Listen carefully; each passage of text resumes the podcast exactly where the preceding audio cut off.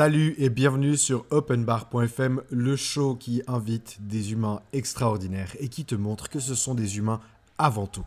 Je suis Pascal Stéphanie et je suis accompagné comme toujours par Sébastien Rivière et ce show vous est présenté par Marquer le Futur et l'agence 1482 sans qui rien ne serait possible. Marquer le Futur est une agence de branding et d'image de marque spécialisée dans les infopreneurs, les consultants et toutes les personnes qui font de leur image et de leur savoir leur principale source de revenus. Vous êtes arrivé à un stade dans votre entreprise où votre petit blog que vous aviez commencé il y a quelques années en arrière ne suffit plus ou encore qu'il est temps pour vous d'obtenir un logo professionnel à l'image de vos vraies valeurs et de la vraie puissance de votre entreprise, je vous comprends, c'est absolument normal. Réservez tout de suite votre session stratégique sur le site internet marquerlefutur.com et développons ensemble la nouvelle image de votre business. L'agence 1482 est une agence spécialisée dans l'hypercroissance. Vous souhaitez grandir à une vitesse fulgurante ou encore dépasser le million, le double million, le triple million dans votre business? Eh bien faites appel à l'agence 1482 car cette agence regorge de directeurs opérationnels et de directeurs généraux qui pourront piloter à votre place et pour vous l'ensemble des ressources et des process nécessaires pour faire atteindre votre objectif professionnel. Vous, les dirigeants d'entreprises visionnaires qui ont la volonté de grandir et de croître dans leur business, peut-être que vous avez l'ambition d'atteindre les 6, les 7, voire même les 8 chiffres, peut-être que vous souhaitez simplement gagner plus de temps pour vous et pouvoir libérer du temps pour votre famille, vos amis et ceux qui sont importants pour vous. Vous connaissez sûrement ce moment où votre ambition est à son maximum, mais vous sentez que votre temps est limité et que vous ne pourrez pas faire tout tout seul. Ben, je vais vous dire un secret, il est grand temps pour vous de faire appel à un bras droit. Vous savez, cette personne qui est capable d'organiser, de structurer et de solidifier votre entreprise. Et c'est là où l'agence 1482 entre dans la danse. Dans cette agence, vous y trouverez toutes les ressources opérationnelles nécessaires pour atteindre vos objectifs professionnels, qu'ils soient dirigés vers l'hypercroissance ou encore l'amélioration de votre lifestyle. Alors n'attendez plus et réservez votre session stratégique tout de suite à l'adresse 1482.ms. Mesdames et messieurs, bienvenue sur openbar.fm, l'émission qui termine les séminaires et où tout le monde se retrouve au bar pour discuter sans langue de bois et pour découvrir des gens absolument incroyables. Et aujourd'hui, on a l'occasion de rencontrer, de découvrir Jean-Luc Devacter. Bonjour, cher monsieur. Ben, salut, salut. Bon, bah, d'abord, qu'est-ce qu'on boit? Euh, Je veux dire, pour moi, ce serait un morito déjà d'entrée de jeu, puis après. Ça. ça. marche. Bon, bah, euh, bienvenue en tout cas, Jean-Luc. Moi, ce sera peut-être un peu moins sans alcool, mais c'est pareil, un morito sans alcool. L'émission d'aujourd'hui, vous êtes avec Pascal, Stéphanie, Sébastien Rivière et notre ami Jean-Luc de Vacter. Sachant que monsieur vient de Belgique, pour moi, ce sera une bière. et cher monsieur, tu reviens de voyage, c'est ça hein? Oui, je reviens de Toronto là. J'étais passé quelques jours avec Robin Sharma, qui est un, un coach canadien euh, assez incroyable, assez hors norme. Mais euh, je viens de passer quatre jours en immersion avec des gens absolument géniaux. Et euh, voilà, c'était assez cool. Je suis un peu jet lagué, mais, euh, mais j'ai une bonne patate. C'est la première fois que tu vas euh, de l'autre côté du monde?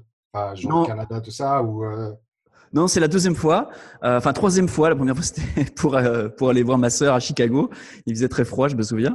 mais bon, c'était quand j'étais tout jeune. Et là, c'était pour la première fois, pour, enfin, la deuxième fois pour aller voir Robin Sharma là, il, y a, il y a quelques mois, six mois et, puis euh, dans un, dans un séminaire plutôt d'excellence personnelle. Et puis là, c'était plus son séminaire business pour euh, séminaire business et leadership. Donc, euh, donc voilà, j'ai pris le temps de, de m'offrir ça à cette, à cette fin d'année.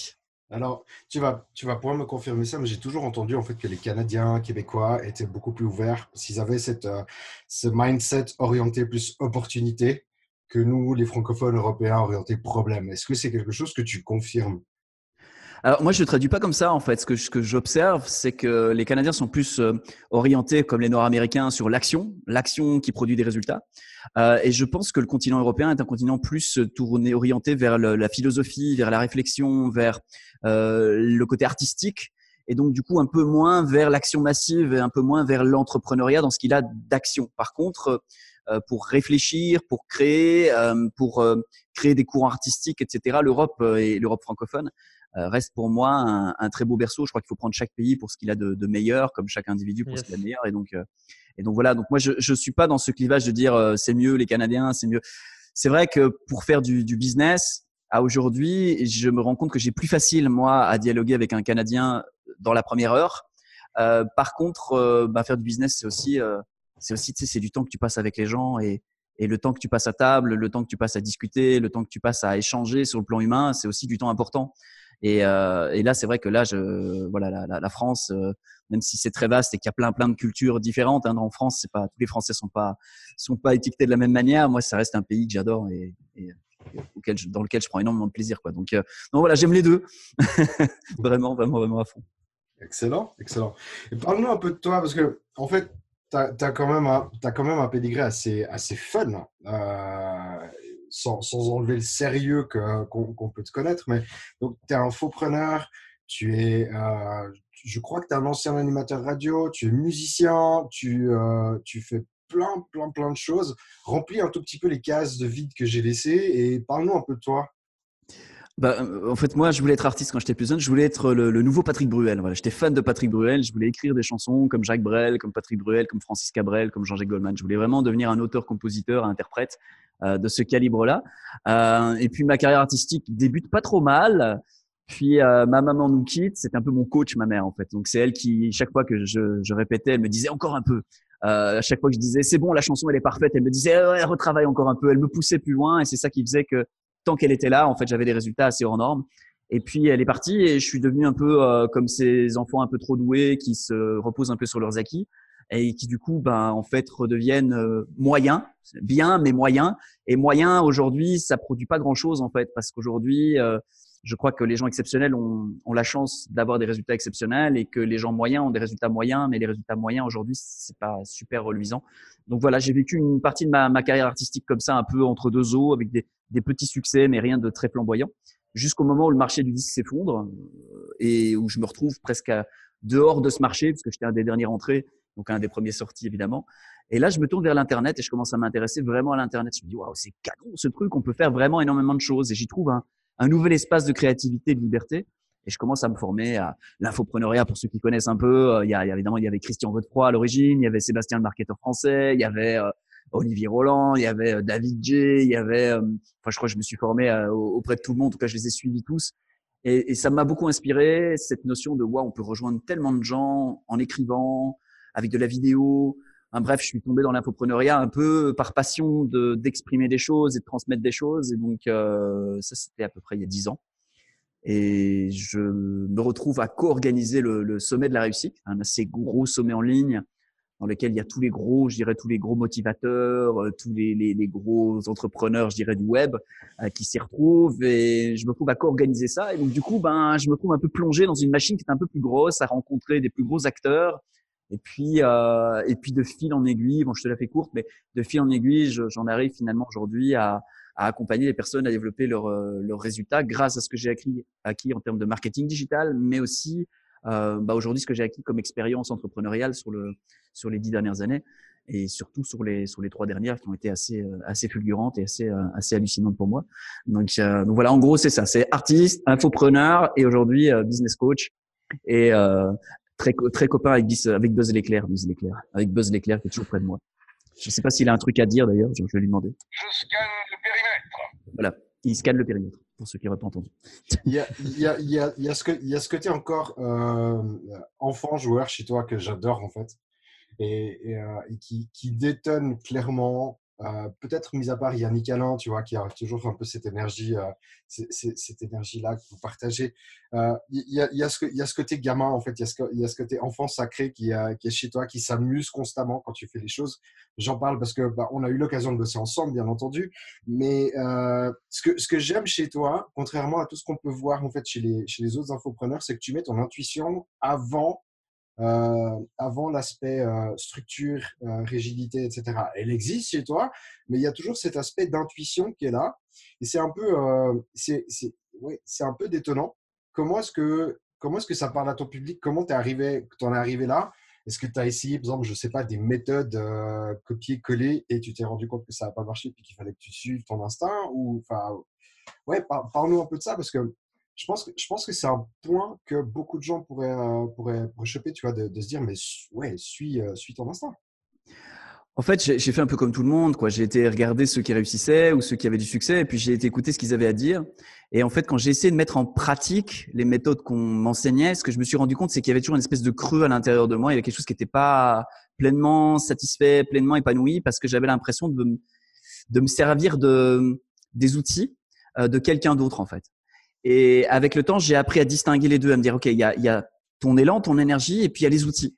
Et en fait, tu peux très très bien, quand tu suis un formateur ou quand tu suis un coach, très bien prendre les outils et euh, ramener ça à, ta ton propre élan. Moi, ce que j'enseigne aux personnes euh, avec qui je travaille, c'est euh, la seule personne qui peut faire la meilleure des stratégies pour toi, c'est toi.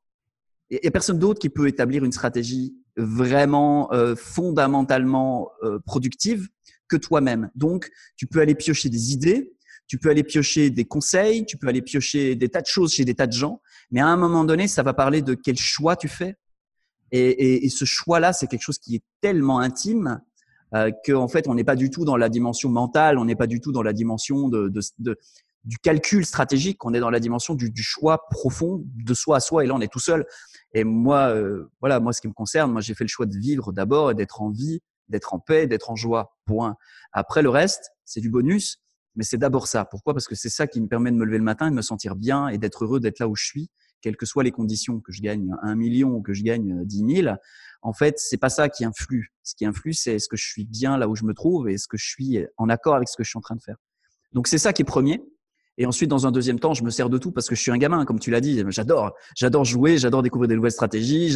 Là, je connais rien sur Instagram. J'ai rencontré une nana que j'adore, euh, j'adore l'énergie. Je sais que je vais me lancer sur Instagram euh, avec elle euh, parce que c'est un jeu, mais pas parce qu'il y a un enjeu, quoi. C'est c'est ah.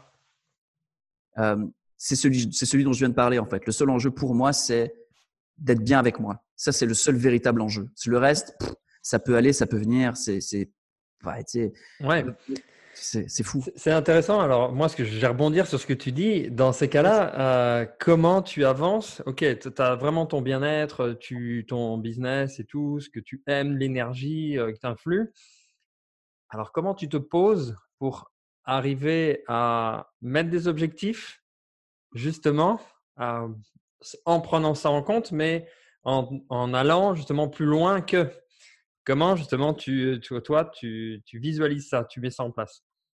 C'est très très simple et c'est quelque chose d'assez, c'est un concept presque mystique parce qu'il est, il est assez complexe à, présenter de manière simple, mais c'est juste ce que je veux dire, c'est en fait mes objectifs sont pas des, des, choses que je place devant moi, à distance de moi, c'est des choix que je fais.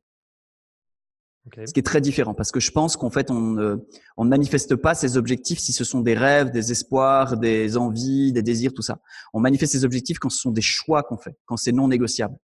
Et donc, du coup, en fait, je pose des objectifs parce que c'est des choix que je fais. Cette année, par exemple, je sais que j'ai choisi de mettre toute ma puissance derrière mon épouse pour qu'elle puisse s'épanouir dans son, dans son travail de peintre et qu'elle puisse avoir et de la notoriété et vendre des toiles et développer une activité euh, complémentaire à la mienne. Comme ça, ça sécurise notre foyer. C'est vraiment un choix. J'ai une idée très précise et donc du coup, dès l'instant où j'ai fait le choix et que je sais à quelle hauteur je veux, euh, je veux installer mes objectifs, en fait, ça va me dicter ma stratégie. Si, si je fais le choix d'avoir une entreprise qui fait euh, euh, un million d'euros de chiffre d'affaires, par exemple, ce choix-là, en fait, va me dicter ma stratégie et mes actions. Il va me donner aussi de l'énergie, en fait, par euh, effet de ce que j'appelle la rétroaction. Mais la rétroaction, enfin, ça, ça, peut-être un peu complexe, on en reparlera peut-être plus ouais, si c'est intéressant. Ouais, non, mais si, si, c'est toujours intéressant. C'est, vas-y, hein, tu peux y aller. Hein, euh. Ouais, c'est, juste, je peux ouvrir très large, je, je, sinon je risque de partir dans tous les sens. Mais... pars dans tous les sens, vas-y, fonce. Ouais, ouais, carrément, carrément. La rétroaction, en fait, ça c'est quelque chose qui me passionne. C'est ce que je me suis rendu compte il y a à peu près trois ans de ça, je pense. Et c'est ce à quoi j'attribue probablement 90% de, de, de, mon expansion ces trois dernières années. J'ai, j'ai euh, triplé mon chiffre d'affaires de 2017 à 2018. Je l'ai doublé et demi euh, en 2018 et en 2019. Là, je dois encore faire les comptes, mais on est nouveau sur x2. Donc, on est vraiment sur une métrique d'expansion qui est assez, euh, assez importante. Et je sens que je suis juste au tout début parce que je viens à peine de comprendre ce que j'étais en train d'activer réellement. Mais c'est vraiment cette notion de, c'est vraiment cette notion de choix euh, que j'essaye, j'essaye moi-même de, de, comprendre. C'est-à-dire qu'à partir du moment où j'ai posé quelque chose dans le temps, même si c'est comment je peux dire ça? Alors, je vais revenir à une notion. euh, pour moi, le temps, c'est pas une distance, c'est une substance. Alors ça, déjà, là, on est, on est déjà un peu barré, mais juste pour expliquer un peu ça, c'est-à-dire qu'il y a plein de gens qui posent des objectifs dans une temporalité qui serait à distance d'eux-mêmes. Auquel cas, ils posent quelque chose dans un espace sur lequel ils n'ont pas de levier. C'est, ça dépend de tas de facteurs, ça dépend des autres, ça dépend de la société, ça dépend de tout un tas de choses. En fait, ils le posent dans, dans un espace dans lequel ils se sont d'abord dépossédés de leur pouvoir et ensuite derrière, ils essayent d'atteindre leurs objectifs pour le récupérer. Ça, c'est, je dirais, c'est le profil de l'entrepreneur. Peut-être qu'on l'a, tel qu'on l'a vu peut-être dans les années 80 ou 90. Aujourd'hui, je pense qu'à aujourd'hui, il est temps que l'humanité euh, commence à, à, prendre acte des choses qui ont été découvertes dans les années 1912 euh, à 1930, avec tous les grands physiciens, etc., qui ont vraiment bien établi le fait que, euh, et on comprend toujours pas, que le temps n'est pas exactement ce qu'on pense qu'il est. Donc, moi, je suis juste avec le fait que le temps est une substance. Donc, si le temps est une substance et pas une distance, je peux poser des choses dans le temps.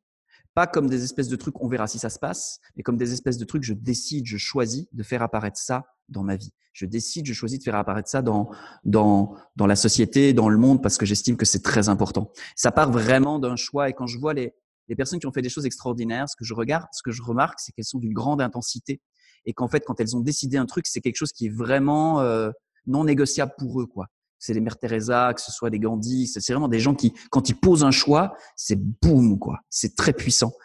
Et ça, après, ça introduit une notion de rétroaction. C'est-à-dire qu'à partir du moment où c'est un choix, c'est comme si je donnais l'autorisation à, au, champ quantique, je sais pas comment on peut appeler ça, peu importe, mais d'amener sur ma route les rencontres nécessaires, les mmh prises de conscience nécessaires, les, les ressources nécessaires. Et euh, c'est ce que j'ai fait, par exemple, je donner un exemple très très concret, mais, mais j'ai décidé qu'en 2019, je publierai un nouvel album. Je savais pas comment j'allais le faire, avec qui j'allais le faire, j'avais juste pris la décision, j'avais fait le choix et je savais qu'il y en aurait un. J'allais me débrouiller pour en faire un.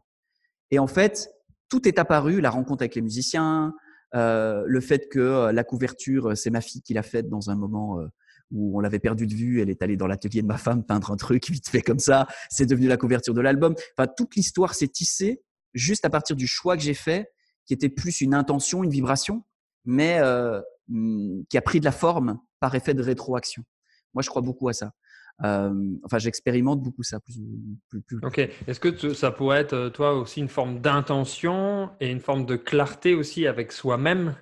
Ouais. Euh, ouais. parce que ça, là, la façon dont tu me le dis, vraiment être clair avec soi sur ce que l'on veut, comme un choix vraiment, euh, bah, boum, comme tu le dis, toi, vraiment décidé, avec une intention forte d'aller euh, aussi vers, euh, vers cet objectif-là, en fait. Et pas se dire, et pas se dire, bon, en fait, bah, je vais faire comme tout le monde, je vais faire 2 millions au mois de janvier 2021 ou je sais pas combien, et puis au final, bah, ça sert à rien, parce que même si tu fais du rétroactif, c'est pas en toi, c'est pas euh, clarté, c'est pas posé, c'est pas fort. Et donc, euh, donc, ça, euh, donc, ça avance pas, ouais. Ça me fait clairement penser à, à une formation que j'avais vue avec euh, Max Piccini quand il nous parlait en fait du récipient financier. Il y en a plein hein, qui, qui parlent de ça, mais qui disaient bah, ton récipient financier, c'est la réalité que tu conçois aujourd'hui et qui te semble être la réalité aujourd'hui.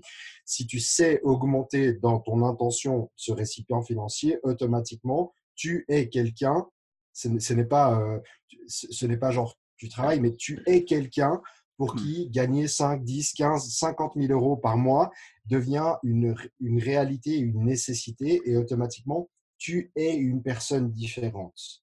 Oui. Et ce que je comprends là, c'est que toi, tu prends une décision et automatiquement, tu es la personne qui, que tu dois être pour, devenir, euh, pour, pour, pour obtenir en fait ces objectifs. C'est ça. Et c'est pas. Alors ça, c'est. Il y a deux choses dans lesquelles les gens se prennent le tapis. Le premier, c'est qu'ils pensent qu'ils doivent poser une intention claire avec leur tête. Moi, quand j'ai dit je veux faire un album, je n'avais pas défini tous les contours pour me lancer. J'ai pris une décision, j'ai fait un choix, même si j'avais pas toutes les données mentales. Mais j'avais une donnée d'élan, mmh. c'est-à-dire que voilà, ça c'est le premier truc dans lequel les gens se prennent le tapis parce qu'ils se disent il faut que je sache tout avant de poser les objectifs. Et si c'est pas exactement comme j'ai pensé que c'était, c'est que je me suis trompé, c'est que j'ai mal fait. Donc ça, c'est déjà moi quelque chose, pour ma part en tout cas, qui, euh, qui est un truc dans lequel du coup, on, soit on fait rien, soit on se met une fausse pression, bref, on, se prend les pieds dans le tapis. Et la deuxième chose que tu dis, ah, j'ai perdu le film, c'était important. Euh, le récipient financier, tout ça?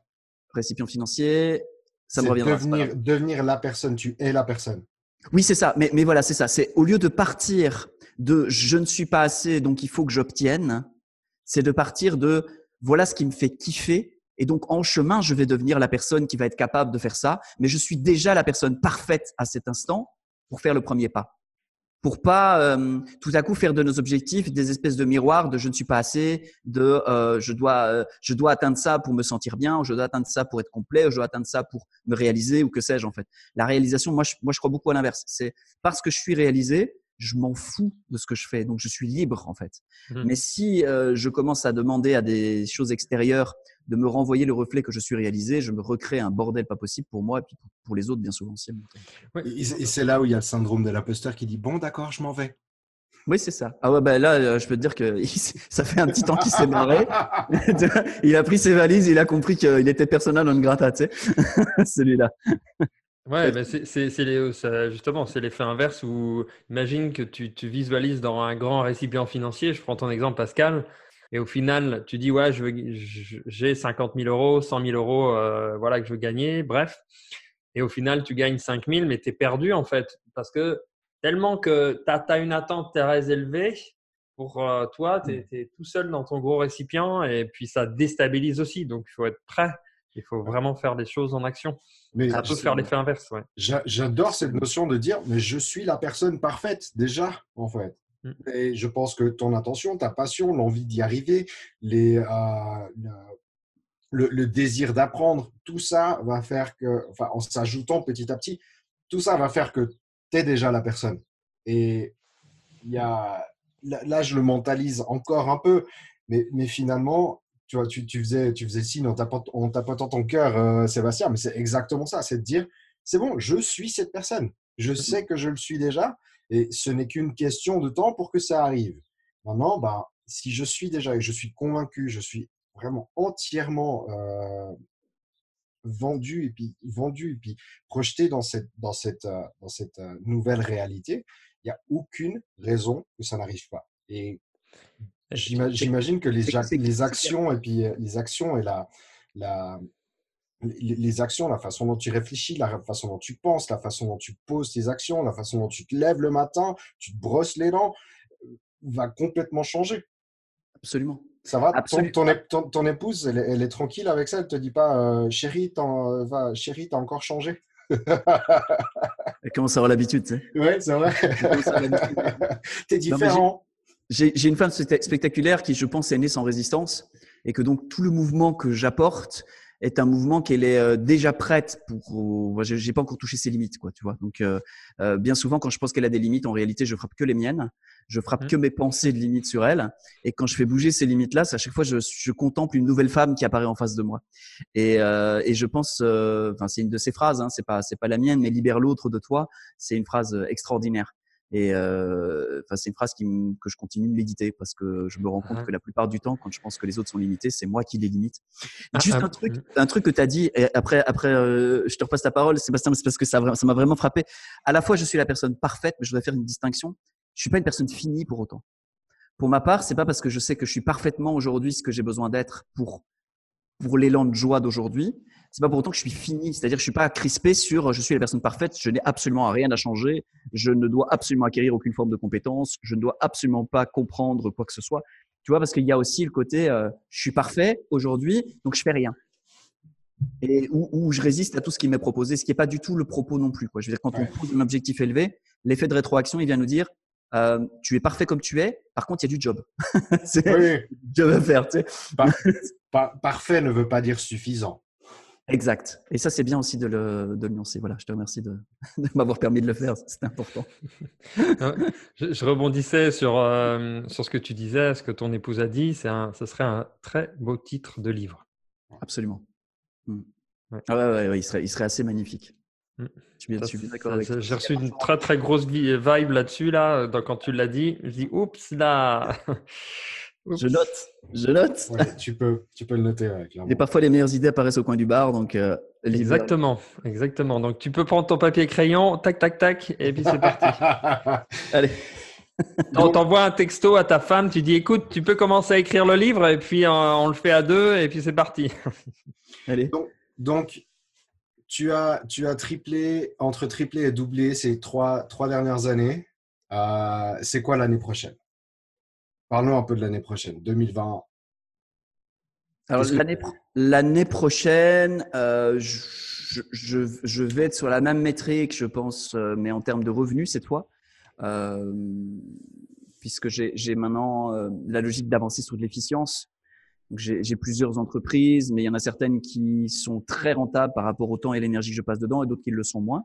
Et donc j'ai décidé cette année de mettre une grosse focale sur la plus rentable et celle qui me donne à court terme euh, bah, le, à horizon 12 mois, je, je, je pourrais prendre ma retraite, c'est-à-dire j'aurais plus besoin de travailler pour des raisons de survie.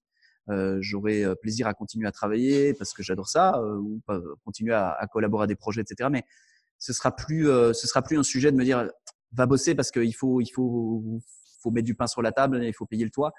Euh, donc voilà, donc ça c'est, euh, c'est pour moi une grosse métrique parce que c'est pas forcément une métrique de chiffre d'affaires. Euh, c'est pas les plus gros chiffres d'affaires qui font pour moi le, le plus important, mais cette année c'est vraiment ça, c'est c'est c'est tripler les revenus.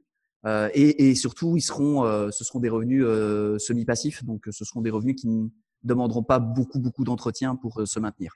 Voilà, ça c'est Ah, que- que- Qu'est-ce quel a été chez toi le, le déclic, justement, qui t'a fait prendre conscience et t'as dit, oh là là, il faut que je développe ma boîte, il faut que je multiplie mon business. Ça a été quoi Parce que je connais un petit peu, mais ceux qui nous écoutent, euh, pas obligatoirement, été quoi le, fondement de ça?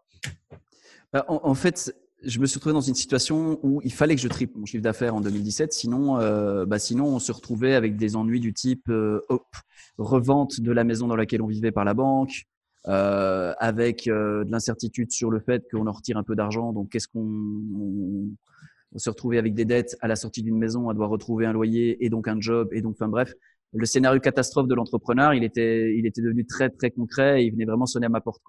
Donc il fallait que je me bouge, il n'y avait pas le choix. C'était euh, une question de vie ou de mort, on va se dire ça comme ça, il y a, il y a trois ans. Et, qu'est-ce qui t'a fait justement aller en fait dans cette situation? Parce que souvent, on se dit ouais, super, j'ai eu le déclic. Euh, bon là, tu vas nous, à mon avis, euh, dire un peu plus sur ce déclic. Pourquoi tu l'as fait? Parce qu'il faut même en se bougeant le cul, il y a bien un, un truc toi qui, qui vient. Mais qu'est-ce qui t'a fait plonger en fait? Rester euh, peinard dans- entre parenthèses peinard dans ton canapé et dit ouais ouais ouais on va attendre. Oh là là là par contre gros lettre huissier. Mais qu'est-ce qui t'a fait aller doucement en fait dans cette situation? Et t'as pas pris conscience avant Ouais. Alors c'est c'est marrant parce que j'avais euh, j'avais énormément lu, je m'étais énormément formé, donc tous les trucs, je les connaissais, Ouais. mais j'étais dans l'impossibilité de les mettre en place parce qu'il y avait quelque chose en moi qui se tordait. Donc il y avait une euh, comme euh, comme quelque chose qui voulait pas en fait. Et, et en creusant très très fort, il a fallu creuser vraiment très profondément. En fait, je suis arrivé à toucher euh, ce qu'on appelle une sorte de conflit d'incarnation. Je voulais pas être là en fait. Je voulais pas être là sur cette terre. Je, ça, ça m'emmerdait. Je, euh, devoir gagner sa vie, ça m'emmerdait. Je me demandais ce que je foutais là en fait. Moi, j'étais, je rappelle, mon cursus c'est un cursus d'artiste poète. Donc moi, en fait, je pensais que la vie c'était s'asseoir là, puis écrire des paroles, puis toucher des cœurs, et puis que le reste Ouais. seul, tu vois. La Euh, vie en rose quoi, de l'eau fraîche et de l'amour et de l'eau fraîche. hein. non, mais je, je pensais que j'allais faire Patrick Bruel et je pensais que Patrick Bruel c'était ça. Aujourd'hui, je connais un peu plus l'envers du décor, je comprends un peu mieux le prix que j'aurais dû payer pour être Patrick Bruel, j'aurais été incapable de le payer. Donc euh, tout ça était très très juste. Mais par contre, je pensais que la vie comme ça c'était possible. Et en fait, euh, je pense que j'ai dû prendre quelques leçons de réalité dans la figure et euh, quelque part euh, remettre les pieds au sol en fait. Je pense que c'est ça qui, m'a- qui a été le plus gros déclic, c'est de me dire ok, euh, ça marche pas comme ça. Ça fait euh, 35 ans que tu essayes, ça marche pas. Et arriver à ce constat-là et de se dire ok, essaye autrement. Euh, essaye en étant euh, plus présent. Essaye en acceptant les règles, même si elles te plaisent pas, même si elles te font chier, de, de commencer en fait. Commencer de vivre sur la planète, commencer de, bah, si tu veux payer tes factures, ben il y a des règles. Euh, écoute les personnes qui savent et commence à mettre en pratique. Et donc j'ai commencé à mettre en pratique ce que j'avais appris parce que euh, parce que j'ai commencé à accepter d'être là en fait. J'ai commencé à accepter d'être euh, ouais c'est un peu bizarre hein, ce que je raconte mais c'est c'est la vérité. Non non non mais c'est je c'est peux pas te, raconter autre chose. tu vois. Ouais, bah, tu, c'est la vérité. Hein. C'est pas, il n'y a pas d'à- à englober en tout cas quelque chose qui n'est pas vrai. Il n'y a aucun intérêt. C'est toi-même. Et justement, et, et quand tu as eu cette, euh, cette décision d'être plutôt présent et d'être toi, dans la réalité, en fait, concrètement, qu'est-ce que tu t'es dit? Je dis, euh, je vais suivre d'autres formations? Je vais. Tu t'es fait aider par quelqu'un? Ou il y a des phrases qui t'ont fait des déclics de fou? Ou c'est l'huissier? Ou enfin c'est quoi en fait? C'est vraiment euh, le- souvent ça peut être plusieurs déclics hein, que tu as eu et que qui t'ont encouragé à aller encore plus loin à te rassurer Et ça, c'est parce que souvent, en fait, on parle pas de ces moments-là. On parle vraiment des Ouais, moments vrai. réussites et tout. Donc, c'est intéressant d'avoir une rétrospective sur ce que toi, tu as vécu et comment tu l'as ressenti. euh, et, peu importe si c'est euh, perché, on n'en a rien à foutre, en fait. Hmm. Ce qui est important, c'est on veut, euh, on veut comprendre en fait ce que toi tu as vécu, etc. Parce que tout le monde Yes. a des histoires plus ou moins difficiles. Et c'est important pour ceux qui n'ont pas eu encore d'histoire et qui nous écoutent de dire Ah, si un jour ils passent par cette étape-là, ils puissent se dire Ah ouais, je me rappelle de ça, ça, ça m'a marqué, etc. Et euh, voilà, donc je vais peut-être un peu trop parler, mais en tout cas, euh, Non, non, c'est cool. t'écoute, ouais. C'est non, c'est super cool. Euh, écoute, il y a, il y a plusieurs choses. Alors, je, je pense que j'avais une certaine forme de conscience que je touchais pas le sol, que j'étais un peu perché, enfin même carrément bien perché, bien bien au plafond. Quoi. Ça, j'avais, je pense que j'avais une certaine forme à un moment donné de constat de me dire Hum, il y a quelque chose qui va pas. Et je me souviens comme ça un jour avoir croisé Martin Latulipe euh, à un séminaire auquel j'étais invité, et puis je, il lançait un mastermind euh, pour regrouper des infopreneurs. Et j'ai senti euh, que c'était là que je devais être. Et je lui ai dit, je lui ai dit, moi, en fait, je viens dans ton mastermind parce que je veux, euh, je veux que tu m'aides à, à, à faire les deux centimètres pour toucher sol. Parce que je sentais que j'étais à deux centimètres du sol. Et je lui ai dit, bah, écoute, moi, je sais que c'est avec toi, j'ai confiance et c'est avec toi que je veux faire ce, ce chemin-là. Et donc, je me suis inscrit dans ce mastermind et j'ai fait des rencontres absolument extraordinaires. J'ai rencontré Nicolas Devic euh, et Sandrine euh, qui ont été euh, importants pour moi euh, à plusieurs égards. J'ai rencontré Serge Eveco qui a été, enfin, qui a été, et qui est un pilier euh, incontournable de ma vie aujourd'hui. J'ai rencontré évidemment Yannick Alain. C'était la, la première année que qui faisait le mastermind de Martin, si je me souviens bien. Et donc, euh, on s'est rencontrés dans ce cadre-là et, et plein d'autres gens euh, absolument fabuleux, euh, Steve Doupeux notamment, enfin, d'autres, d'autres encore. Et, euh, et je pense que ce mastermind a été une, euh, une première occasion de commencer à retoucher sol. Et le, le premier moment de déclic, c'est quand je me suis rendu compte, quand on m'a dit, mais tu sais ce que tu fais là, ce que tu fais pour nous? Un jour, on se retrouve dans un petit groupe et je donne tout ce que j'ai dans le cœur, dans mes tripes, intuitivement. Je, je, vraiment, je transmets tout ce que j'ai, mais juste dans l'amour que j'ai de la personne. En fait, c'est il y a zéro calcul de business ou quoi que ce soit. C'est Ouais, juste dans l'instant. Et cette personne-là me renvoie le fait que, et attends, tu sais que ça, en entreprise, ça se facture autant. Et là, je découvre un monde. Je me dis quoi? On pourrait me payer, me payer cher pour faire ce que je fais là, naturellement? Et ça a été un premier déclic, c'est de me dire waouh, ce que je fais naturellement, spontanément, ça pourrait valoir de l'argent pour des gens. Et je crois que ça, ça bouge quelque chose dans, dans mon axe. Et je me dis bah en fait, s'il y a des gens qui sont prêts à payer cher pour quelque chose que je fais facilement et naturellement, bah ouais, tu sais, tu sais quoi, ça va être par là, tu sais. C'était c'était un truc un peu comme ça. Et donc du coup, j'ai commencé en fait à me dire bon bah voilà, donc maintenant je suis euh, coach en marketing digital puisque visiblement c'est ça que je sais très bien faire. Et donc j'ai commencé avec des clients et petit à petit, euh, euh, je crois que je me suis juste positionné. Et, et je crois que juste me positionner, je me suis- j'ai juste dit voilà qui je suis, voilà à qui je m'adresse et voilà ce que je peux proposer. Et j'ai juste fait ça avec beaucoup de sincérité. Et au début, j'osais pas demander euh, le quart du prix. On m'a dit, euh, ça vaut 500 euros de l'heure. Je fais, what? Euh, je vais poser 250 si ça te dérange pas. Et, et, et les premiers clients que j'ai eus, j'ai posé 160, euh, 130, 137,50 euros euh, en tremblant, quoi. Euh, et puis c'est passé à 150, puis 250. Aujourd'hui, on est à, à 2000 et plus. Mais, mais, mais c'est juste pour dire que ça a été vraiment une espèce de progression parce que dans un premier temps, quelqu'un m'a renvoyé le fait que ce que je faisais naturellement avait de la valeur. Et ce que je faisais naturellement, c'était à la fois mes qualités en expression, mais c'était aussi les compétences que j'avais. Parce que j'avais quand même des compétences en marketing digital, j'avais euh, vécu certaines choses. Bon, j'avais pas cartonné, mais j'avais quand même par rapport à d'autres acquis une certaine expérience qui était utile pour eux, quoi, qui pouvait être un raccourci pour eux. Donc euh, voilà, c'était un des gros déclics. Ça a été euh, euh, une conversation avec Nicolas Devic et la rencontre avec Serge Eveco qui n'a euh, cessé de me remettre les pieds sur terre euh, en m'expliquant Loulou, t'es bien gentil avec tes grandes idées et tout, mais euh, quand est-ce que tu remets les pieds sur terre? Quand est-ce que tu gagnes de l'argent? Quand est-ce que tu prends soin de ta famille? Quand est-ce que tu prends soin de ta vie? Quand est-ce que voilà Quand est-ce que tu veux bien être là quoi? Et En gros, il me posait cette question-là. Et donc j'ai eu euh, un très bon un très bon mentor de ce point de vue-là. ok, viens avec nous, on va faire la fête, mais sur terre, pas en, pas en l'air. exactement, exactement. C'était ça. Ça va être fun aussi sur terre. Alors que pour moi, euh, l'incarnation, ça avait rien de fun. Et euh, être perché en méditation ou machin ou truc, c'était beaucoup plus chouette. En. Ouais, carrément. Et, comment tu as développé justement, euh, comme disait Pascal, tu développes toi aussi de la partie intuitive plus. Toi, je ne sais pas si tu sais, mais euh, il y a Richard Branson qui transmet ça beaucoup, qui dit les futurs managers, les dirigeants qui seront forts demain, ce sont ceux qui seront les plus intuitifs.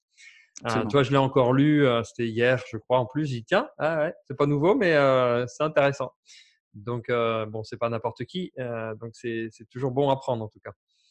Donc, comment toi, justement, tu as, avancé là-dessus et travaillé de plus en plus ton côté intuitif? Comment toi, tu, tu peux donner, allez, trois conseils à des personnes euh, Comment travailler son intuitif? Qu'est-ce qu'on doit, comment on doit s'écouter? Comment euh, les ressentis Parce que tout le monde n'a pas les mêmes ressentis dans le corps, euh, etc. Et, et se détacher un peu de ce, cette, euh, ce cerveau-là qui nous prend la tête et qui nous contrôle très très vite. Voilà.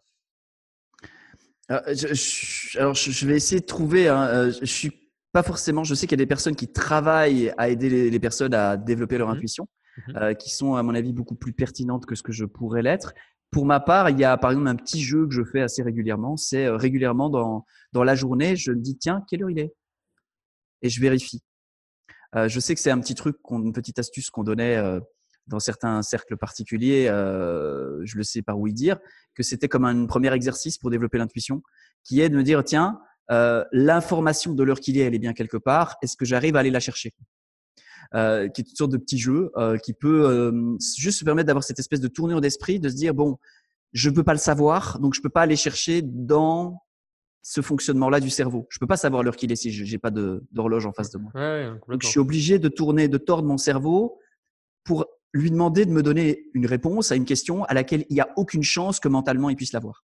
Donc ça, je pense que ça, c'est peut-être une des clés, c'est de se dire, OK, euh, c'est de savoir que l'intuition, ça, ça répond à des questions qu'on a, euh, mais euh, dont on n'a pas la réponse sur notre disque dur, en fait. Donc, où est-ce qu'on va aller chercher la réponse? Et ça, c'est peut-être une bonne question de départ pour ceux qui n'ont pas forcément euh, l'habitude. C'est, bon, euh, elle est où l'info? Et ce que je sais, c'est que par expérience, c'est que quand on se pose une question suffisamment longtemps, eh bien, on finit par obtenir une réponse. Et c'est, le, le piège dans lequel il faut pas tomber, c'est que notre cerveau, il aime pas quand on se pose des questions parce que ça crée comme une tension à l'intérieur de nous. Et donc, il veut résoudre cette tension le plus rapidement possible. Donc, il veut nous donner une réponse le plus rapidement possible. Et la réponse qui bloque tout, c'est euh, comment est-ce que je peux faire pour trouver l'information de l'heure qu'il est? Je sais pas. Bon, c'est déjà une réponse en fait. C'est une réponse que nous donne notre cerveau. Et quand on prend cette réponse-là, ben, en fait, c'est terminé. Ou bien on peut se dire, c'est gentil, mais c'est pas la réponse dont j'ai besoin. Et donc en fait, on décolle cette réponse-là et on reste sur sa question.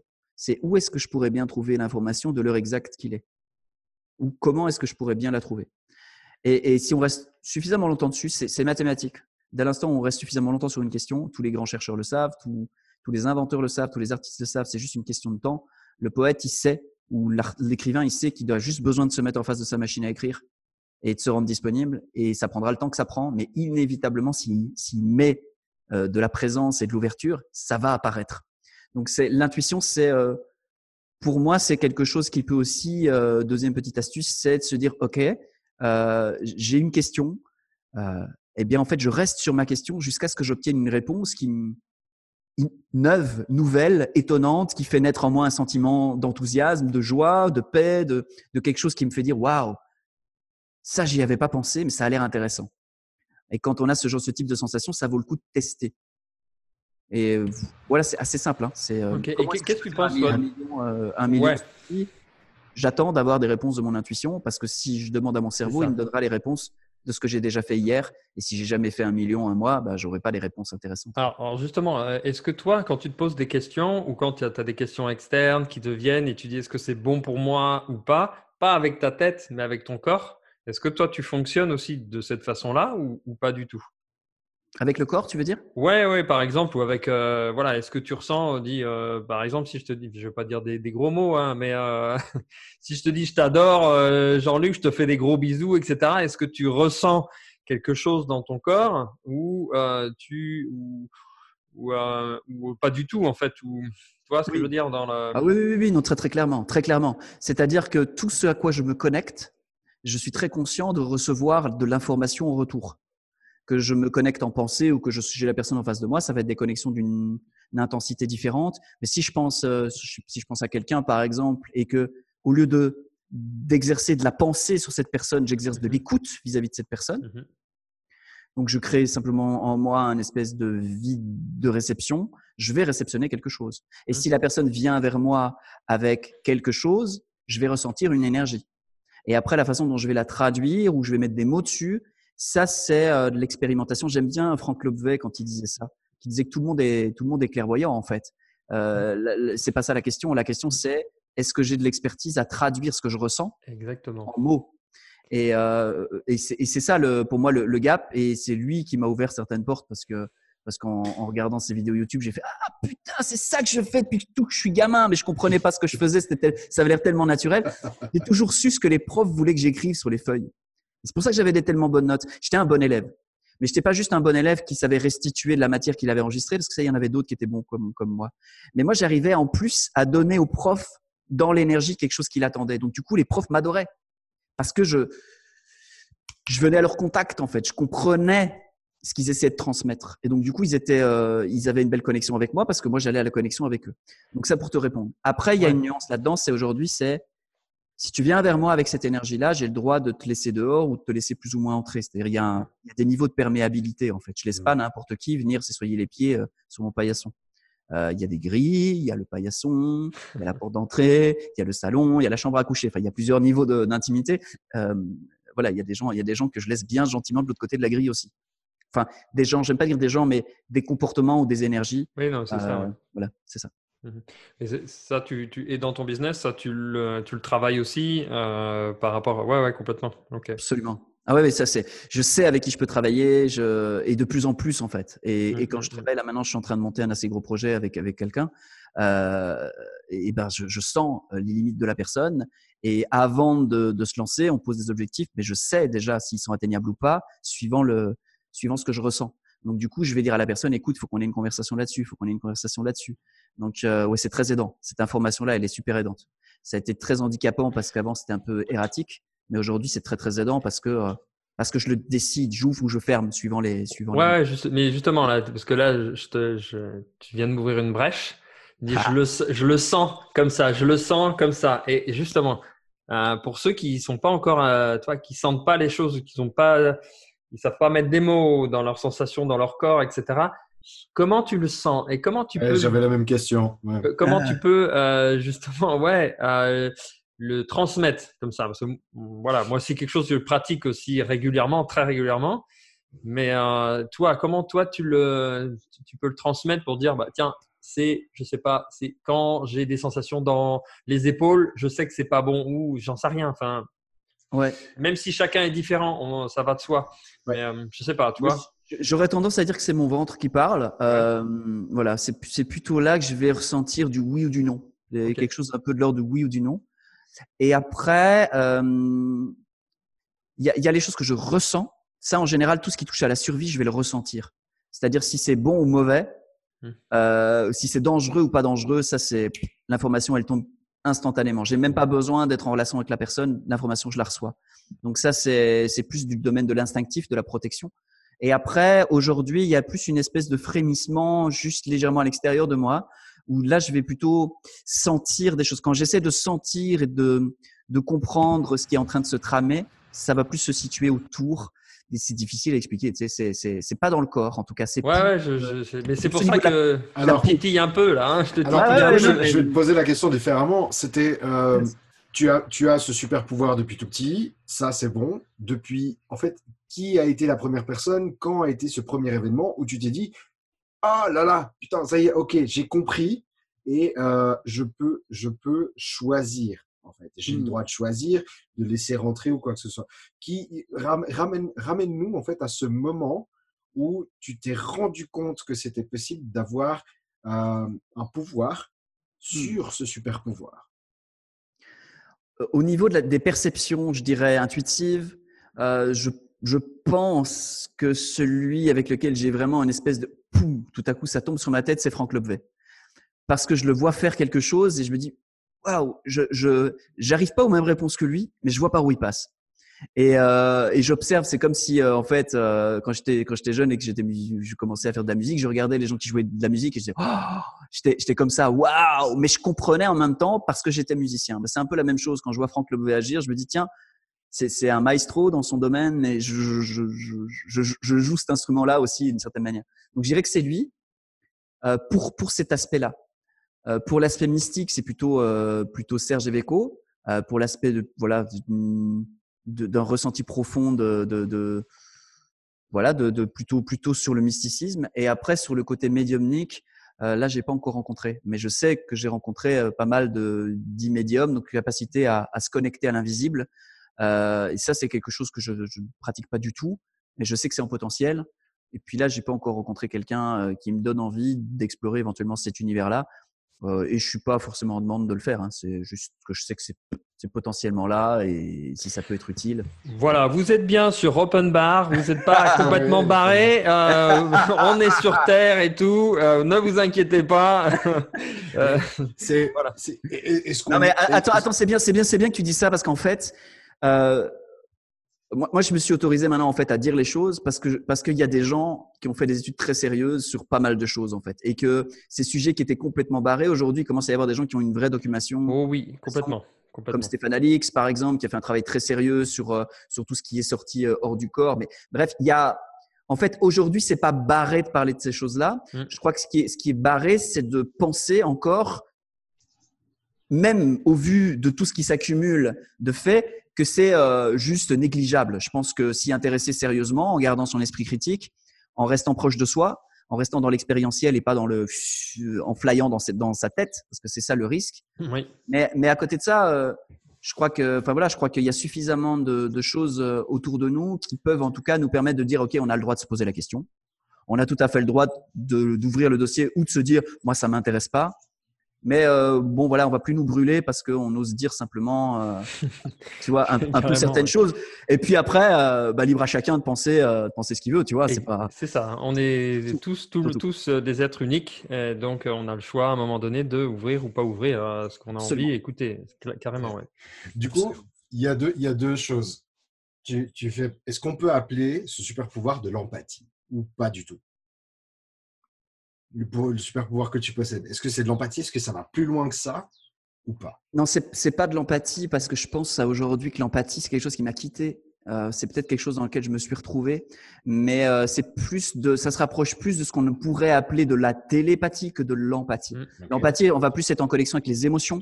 La télépathie, on va plus être en connexion avec le champ des pensées, par exemple.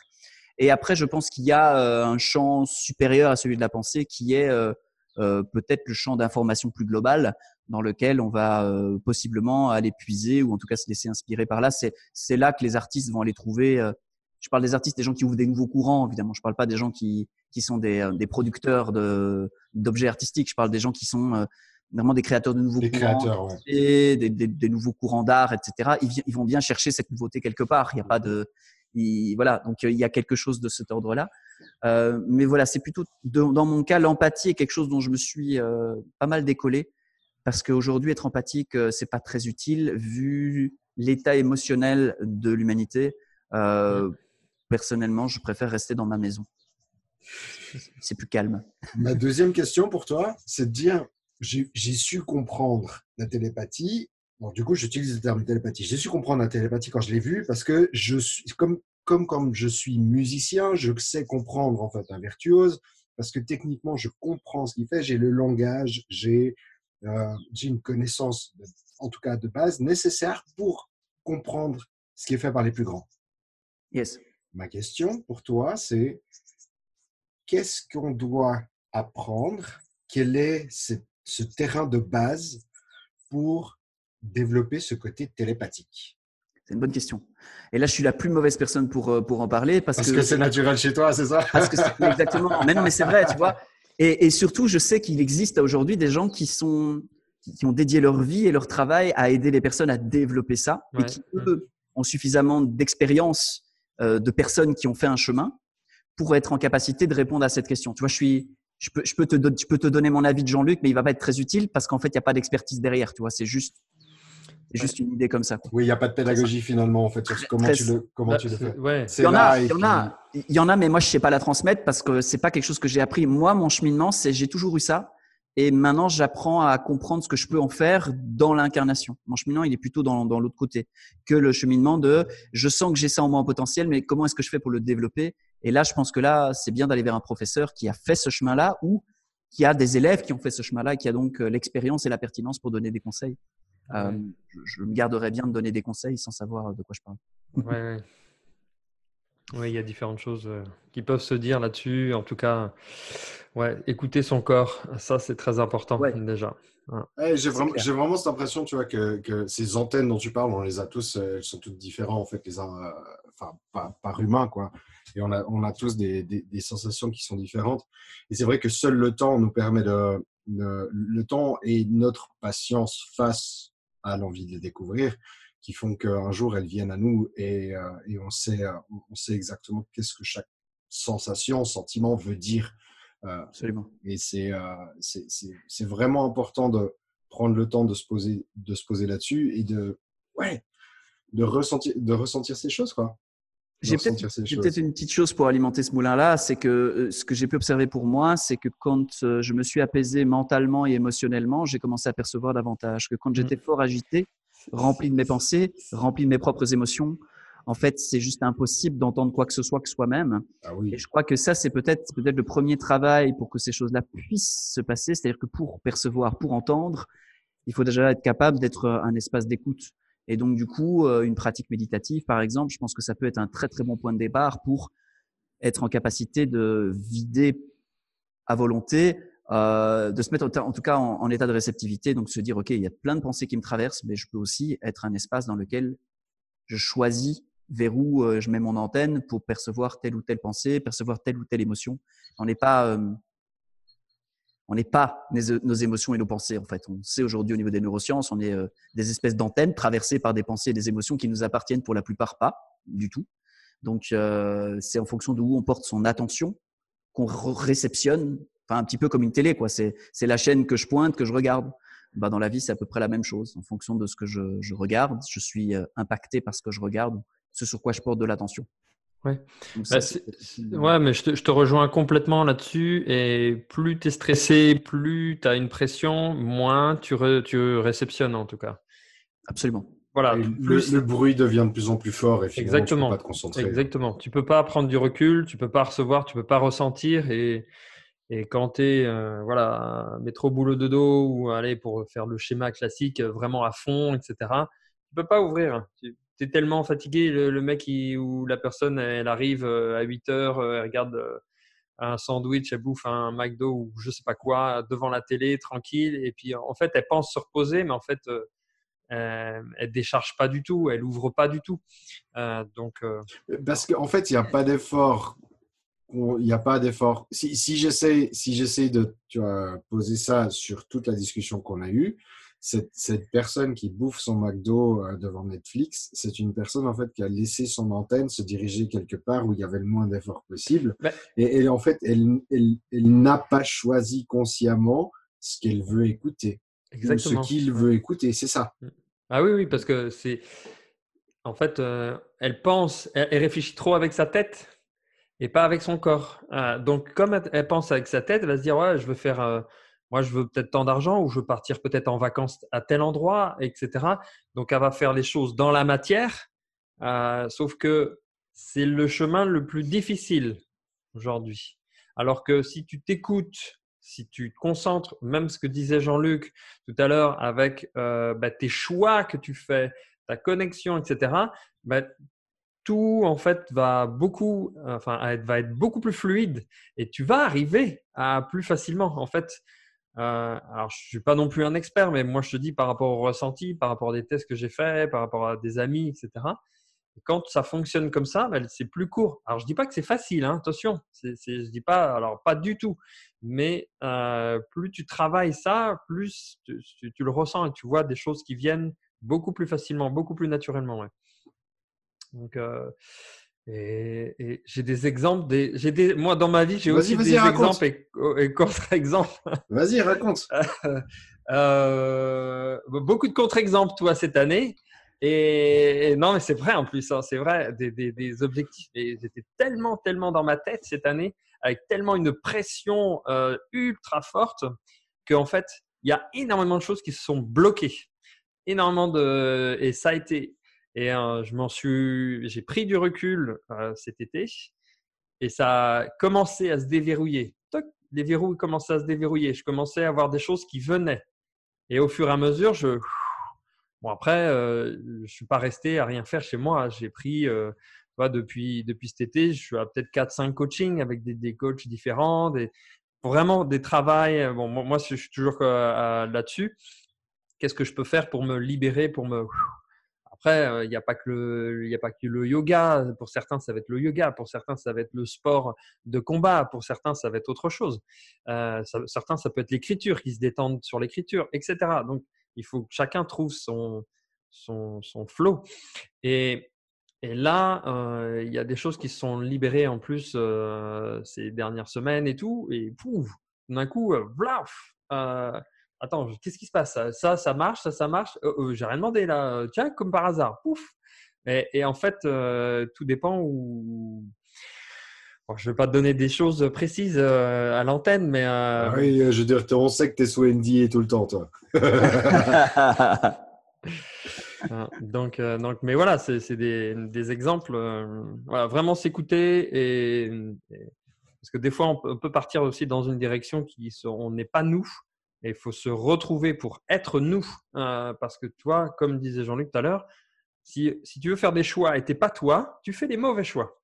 Tu vas dans des directions que tu penses aller, mais au final, euh, ben, retrouve-toi d'abord, pose-toi, fais tes choix après et tes choix vont être ultra puissants. Et là, euh, et là, ça va être bon. Là, je rejoins mais à fond Jean-Luc là-dessus. quoi. Ça sent, hein, c'est chouette parce que ça sent, euh, même quand tu en parles, tu vois, on sent bien que tu as, tu vois, c'est pas du blabla, c'est pas, pas, un livre que tu as lu. il y a vraiment eu de la libération, ouais. Je l'entends, je l'entends à ta voix, tu vois, je me dis, waouh, le, le, mec, il a vraiment frappé sa tête en 2019 pour pouvoir enfin la laisser en se disant, ah putain, ce truc, ça sert donc vraiment, vraiment à rien, en fait, pour ça. Ok. Les murs, ça sert à rien, ouais. Et, ce que je trouve intéressant, c'est que, c'est que, en fait, cette tête, elle est, elle est très utile. C'est juste un outil Exactement. Mm. le, problème, c'est que si je m'en sers pour autre chose que pour un outil, si je demande à ma tête par où je dois aller, je pars, je suis pas, je hein, comme dirait l'autre. Euh, parce qu'elle, elle en sait rien en fait. Elle, elle sait juste hier. Elle sait pas euh, aujourd'hui, elle sait pas demain. Donc, euh, donc voilà, c'est, c'est, c'est descendre. Euh, enfin, on le sait aujourd'hui. Il y a un cerveau. Euh, enfin, il y a des, en tout cas, il y a des cellules neuronales au niveau du cœur et au niveau des intestins. ça rejoint en plus de ça ce que disent les mystiques indiens depuis toujours. Donc c'est assez cool. C'est une période assez cool. Moi, je, déguste et je regarde ça avec un grand sourire en disant, c'est cool. Ouais, ouais. Et puis moi, je continue à faire ce travail et je vais te dire que ça permet d'être beaucoup plus en présence, beaucoup plus puissant. Et si vous me dites en plus que vous l'avez ressenti, c'est que voilà, c'est quelque chose qui. Ouais, ça y est. J'adore de plus en plus travailler ça. Ça y est.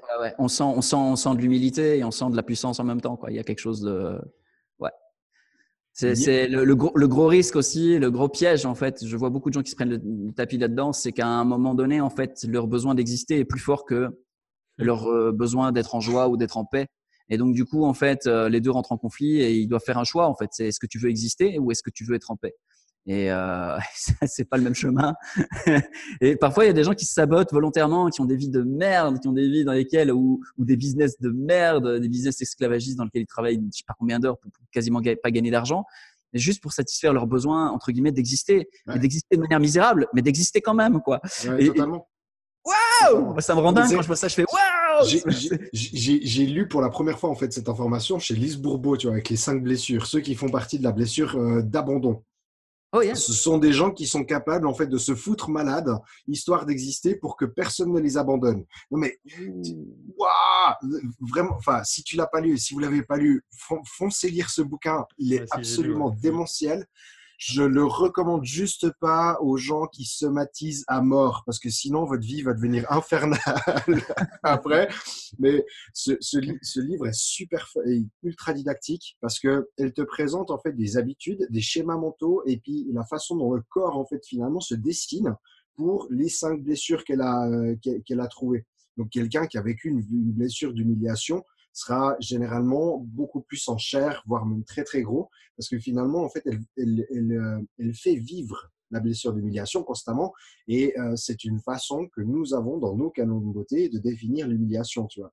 Euh, une personne qui, qui est dans l'abandon est une personne qui est un peu plus molle et beaucoup moins tonique dans ses muscles. Enfin, va lire le bouquin, tu verras, c'est de la tuerie, parce que ce que, ce que tu racontes là, c'est exactement ça. C'est des gens C'est pour exister dans ma douleur et puis pour, la, pour continuer de la faire vivre, ce qui me fait croire que j'existe, j'entretiens une douleur plutôt que de m'en libérer.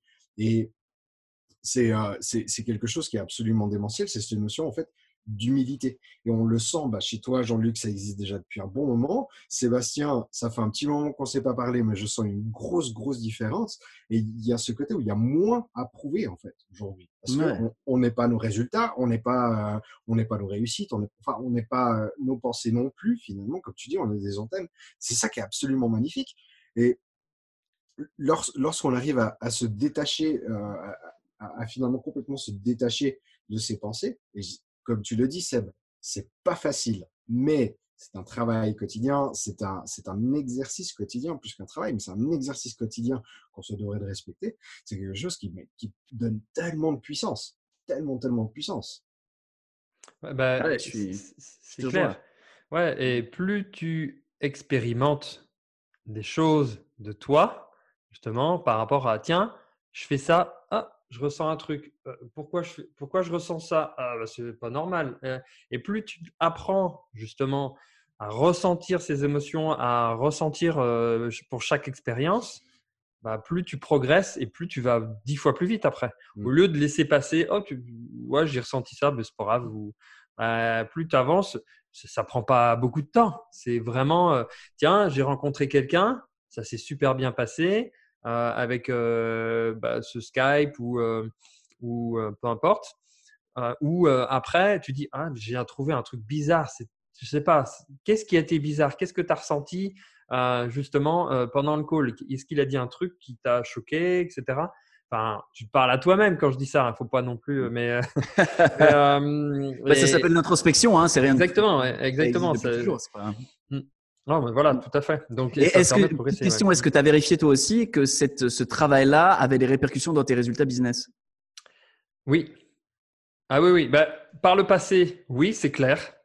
Euh, après, on peut s'égarer euh, parce que c'est jamais linéaire. Hein, c'est jamais. Euh, la vie, elle n'est pas. Euh, tu, tu, peux prendre la grosse tête, tu peux, euh, tu peux faire preuve d'un tout petit peu plus. Ouais, mais c'est. tu vois, tu dis, ah, mais c'est bon, c'est acquis, et puis tac, hop, tu, tu, te détournes du chemin, et puis ça y est, tu recommences à penser avec ta tête. Ça va vite en plus. Hein. Et, puis la vie, euh, quand c'est acquis, c'est plus à toi. Ah, c'est ça. C'est ah, pas mal, c'est là. C'est beau, ça. franchement, ça, c'est cool. Ouais, mais c'est super cool que tu dis ça parce que moi aussi, tu vois, on, peut, on, a un discours euh, depuis à, peu près une heure qui est absolument pas du tout un discours business, mais en même temps, euh, voilà, je, je, je, sais que que t'en es pas à ton premier coup d'essai en termes de business, moi non plus, euh, euh, Pascal non plus, et en fait, on peut attester que oui, ça a un impact et, et en tout cas, nous, on le vérifie. Donc, euh, je trouve intéressant parce que c'est je, je, crois qu'en fait, il y, a, euh, il y a deux manières de mener du business à, un très haut niveau aujourd'hui.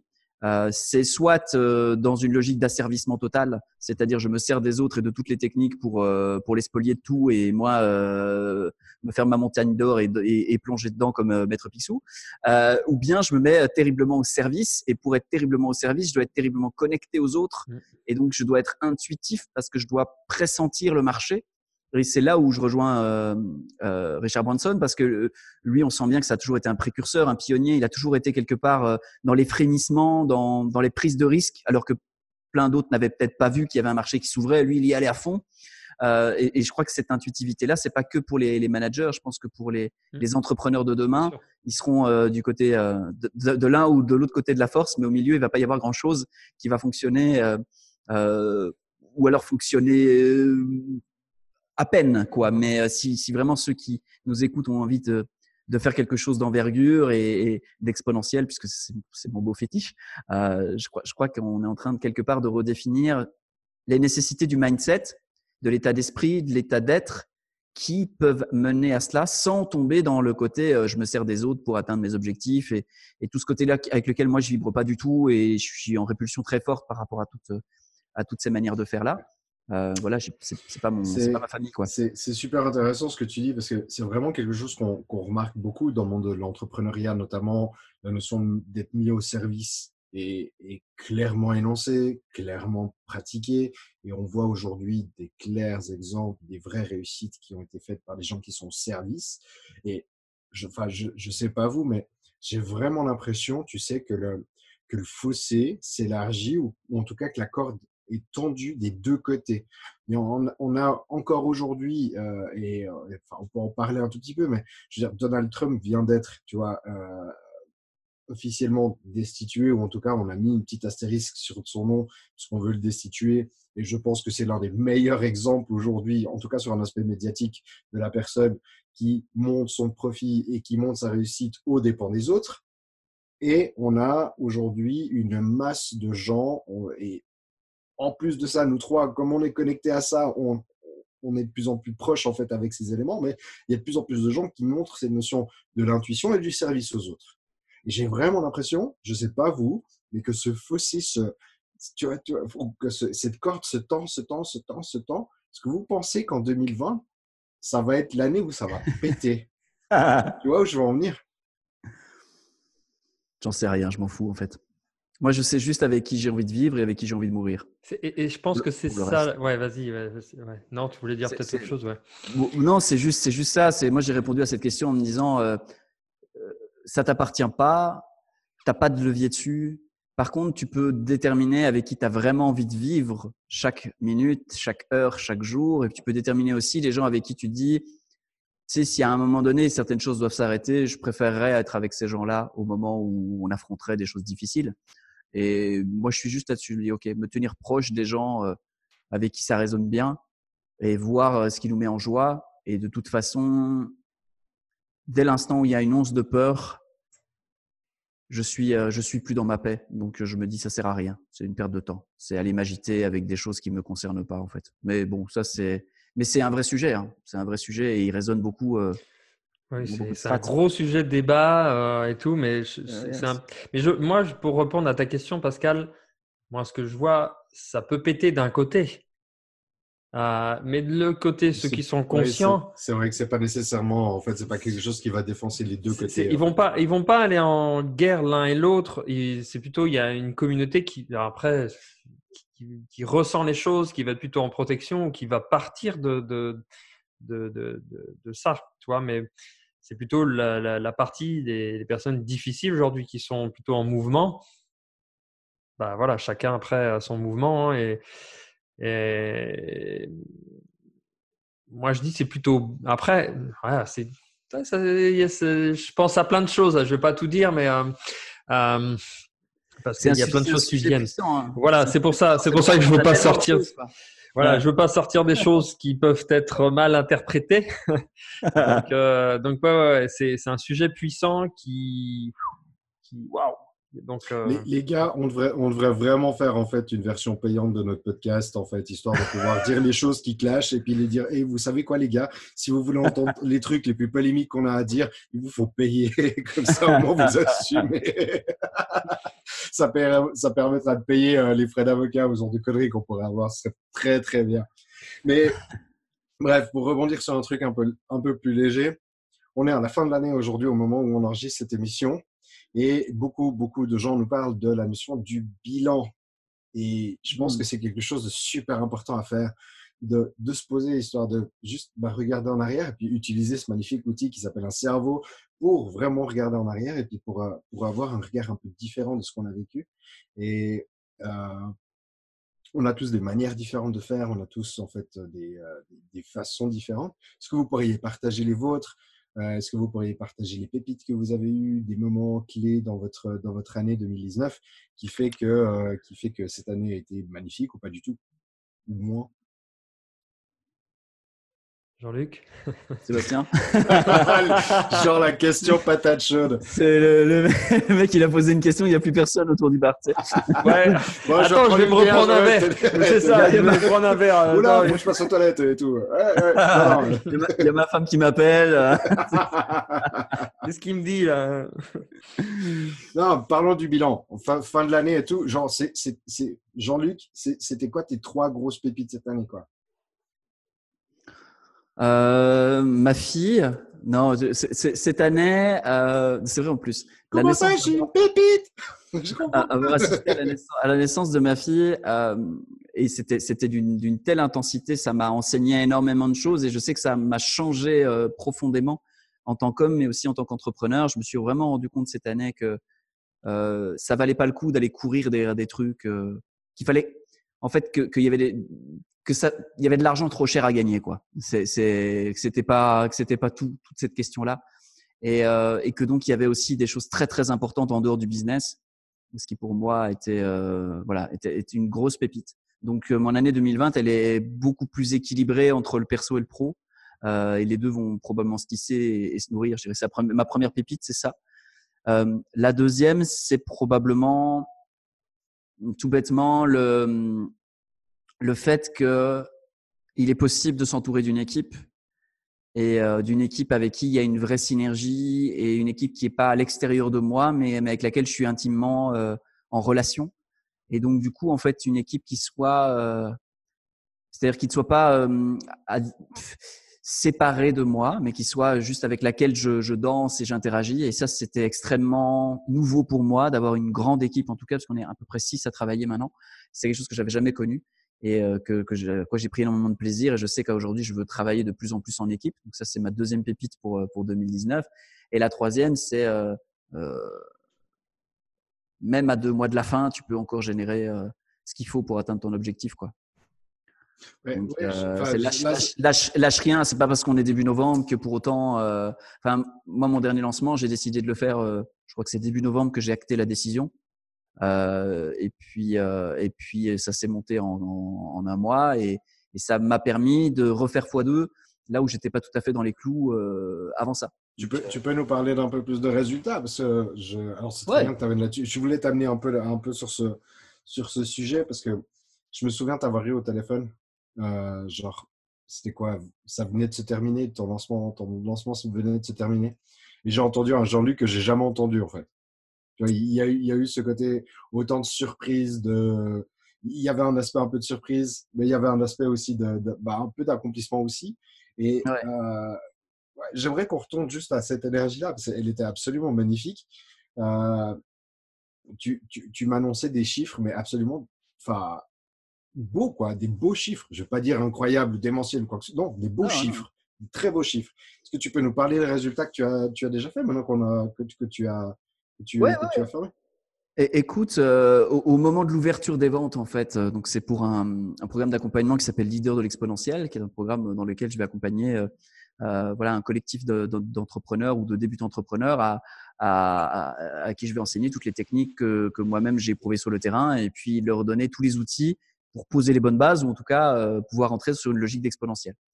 Euh, et en fait, euh, donc euh, ouverture se fait en direct, je suis en live, je lance et en une demi-heure de temps, il y a 36 inscriptions, ce qui représente plus ou moins euh, un chiffre d'affaires 72 000 euros. Euh, et une heure après, on est déjà à 50 inscriptions. Bref, on a on a généré en une heure 100 000 euros. Donc ça, c'était quelque chose que j'avais jamais généré en lancement. Euh, ça m'est arrivé de signer des contrats, mais c'était plus en, coaching individuel ou, des choses comme ça. Euh, et là, c'était pour moi, c'était étonnant parce que finalement, en infopreneuriat pur, c'était jamais que mon deuxième lancement. En fait, premier lancement, j'avais fait euh, à peu près 60 cas de, de chiffre d'affaires. J'ai fait un petit lancement en interne. Et euh, voilà, c'était la première fois que je faisais ça sous cette forme-là, pas, qui n'était pas en coaching individuel avec quelqu'un en face de moi, mais sous forme de formation où je transmettais les notions et puis, et puis du coaching collectif. Et, euh, et voilà, et on va terminer à peu près à 200 cas. Donc, euh, ce qui pour moi est un x3 par rapport au dernier lancement ce qui me ce qui me va très très très très très bien parce que bah ça veut dire 600 au minimum la prochaine fois si on le refait. Puis donc euh, donc ça ça pour moi c'est une jolie métrique. Euh, et puis surtout c'est symboliquement ça me permettait de remercier mon équipe. Ça me permettait d'atteindre l'objectif qui était pour moi d'au moins doubler ce que j'avais fait en 2018 euh, donc globalement c'était voilà c'était quelque chose qui était plutôt euh, plutôt satisfaisant. Alors j'ai eu d'autres d'autres trucs avant hein, donc ça venait juste compléter euh, euh, compléter ce qui avait été fait par ailleurs, mais, euh, mais c'était vraiment bienvenu en fait. C'était vraiment bienvenu. Et fun fact, tu as, utilisé une technique en fait que peu de gens utilisent. Alors, plutôt que de faire un lancement orchestré sur 3 4 jours ou une semaine, tu vois, tu l'as fait en 48 heures.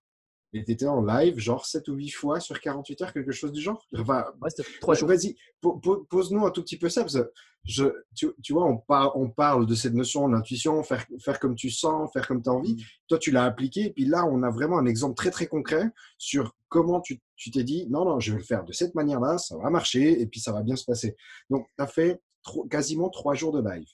En fait, j'ai fait un truc qui s'appelle le Seven Day Launch, qui était un truc euh, que, que- qui était enseigné par Brandon Burchard, qui est un, un Américain. Euh, et j'ai appris après, récemment, que euh, ni lui ni ceux qui l'avaient fait en francophonie n'avaient eu de très bons résultats avec ce type de lancement.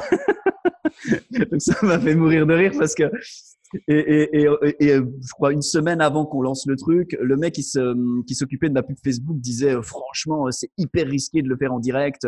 Même Brandon Burchard, il le fait en enregistré, il le passe comme si c'était du direct et tout, mais et moi, intérieurement, ça me dit, je m'en fous, il n'y a aucune raison que ça plante, donc ça plantera pas, en fait. Il y a pas de, pour moi, ça existait même pas la possibilité que ça plante. Et mon site a planté deux fois pendant les trois jours, juste après la fin de ma session. C'est un truc qui s'invente pas, quoi. Euh, donc on a pu récupérer à chaque fois, mais à jamais ça n'a troublé le lancement. Voilà, donc c'est juste pour dire que il y a aussi une notion de, de certitude intérieure. Mais ça s'appelle un seven day launch. Donc en gros, pour te faire la structure, pendant trois jours, tu tournes. Enfin moi, ce que j'ai fait, c'est que j'ai enregistré une nouvelle formation qui s'appelle euh, Libère l'exponentiel. Donc j'ai enregistré une formation en direct euh, pour les gens qui pouvaient être présents. On était, euh, je crois, 1500, 2000. Enfin, c'était juste assez colossal en direct. C'était- fou.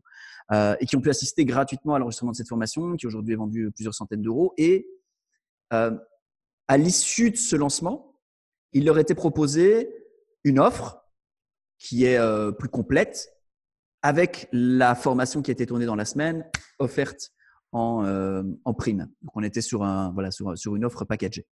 Et euh, voilà, c'est là que c'est là que c'est sur l'énergie de ce qui a été transmis pendant les trois jours. C'est clair que tu donnes une preuve de ce que tu es capable de faire, tu montres comment t'enseignes. Enfin bref, les gens à la sortie de ça, ils savent s'ils veulent travailler avec toi ou pas en fait. Donc Mm. du coup, ceux qui sont là, ils sont prêts à signer tout de suite et euh, c'est ce qui a fait qu'on a vraiment euh, cartonné euh, pendant pendant la première heure. Après, c'est normal, ça se relaxe un peu parce que bah, ceux qui étaient ceux pour qui c'était une évidence, ils se sont ils sont manifestés. Manifester tout de D'autres, ils suite. ont ouais. besoin de réfléchir un peu, de regarder, d'être qu'on leur présente d'autres arguments. Ça, c'est normal en vente, euh, ou bien on convainc tout de suite, ou bien il faut que les personnes se fassent leur propre idée au fur et à mesure du temps. Donc, euh, donc voilà. Mais, euh, mais voilà, c'est le Seven Day Launch et je recommande à personne de le faire parce que il semblerait que c'est un modèle qui fonctionne pas bien. Voilà. nice, bien, bien. Et donc, pour donner des métriques, parce que les chiffres, les chiffres, ça parle beaucoup mieux hein, que, que les mots. On a fait 200 000 sur à peu près 6 000 leads, euh, ce qui nous fait un peu plus de 35 euros par lead inscrit pour un lancement, ce qui est assez respectable, je dirais. On est euh, en dessous des big ténors euh, qui font ça depuis plus de 15 ans, euh, évidemment. Mais bon, je rappelle, moi, c'est c'est- c'est ma deuxième année d'infopreneur pour moi-même. hein. J'ai travaillé pour beaucoup d'autres, mais c'est la deuxième année que je, je me positionne moi à vendre des formations en ligne. Donc, euh, je, je suis assez satisfait de, de la progression, euh, toute, euh, toute proportion gardée. Quoi. Bah, écoute, félicitations, cher Ouais, monsieur. félicitations, ouais, carrément. Félicitations. Mm, Bah, merci beau. top, ouais. Et euh, on va passer sur Seb, tes, euh, tes, trois, tes trois pépites ou, ou tes pépites. hein. Moi, mes trois pépites. Ouais, Ah ouais. ouais. Ah ouais, ouais. Tu veux t'échapper, hein, Pascal Non, non, hein, moi, je, sur tes alors, pépites? moi, je, moi, moi, je les connais bien, les miennes. Je, Ok. suis, je suis assez Euh, content des miennes. j'ai- J'ai pas encore fait ma, mon année rétrospective euh, de 2019. J'ai commencé dans mon, mon petit cerveau, euh, justement, euh, à tout ça. Non, j'ai commencé à coucher sur papier, euh, mais j'ai pas fini. Euh, la pépite, euh, une en tout cas, euh, c'est être soi-même. Ça, c'est clair. Ne pas passer derrière des, des messages, des masques, etc. parce que ça ne sert à rien. Et je pense que moi, je me suis peut-être même perdu un petit peu là-dessus, sur certaines choses. Et bon, voilà, après, je ne vais pas tout raconter, mais je veux dire, voilà, j'ai fait un gros travail là-dessus. Et il y a pas mal de choses qui vont changer dans les prochaines semaines, en tout cas, ça c'est certain. Euh, donc voilà. Euh, une deuxième chose, euh, deuxième pépite que je pourrais dire, c'est n'arrêtez jamais. N'arrêtez jamais sur ce que vous pensez, en tout cas vos choix, vos directions que vous voulez avoir, même si ça plante, même si ça ne marche pas. Tout ne marche pas. voilà, vous, faites un essai, ça marche pas, ben vous rechangez, vous retestez, etc. C'est quelque chose qui que vous entendez peut-être sûrement, la persévérance, etc. Mais c'est comme un Rubik's Cube. je prends l'expression d'une amie. voilà, vous avez le Rubik's Cube, vous avez essayé une face, ça marche pas. Ben, il y a plein d'autres faces où vous pouvez justement, vous avez plein de combinaisons. Essaye d'autres combinaisons et puis vas-y, avance. Ok, tu vas peut-être prendre un mur, tu, vas peut-être écouter quelqu'un, etc. voilà, donc ça c'est une pépite. Et une troisième, qu'est-ce que je pourrais dire? Parce que mine de rien, j'ai une année assez waouh, wow, ardos. mais mmh comme ça, là.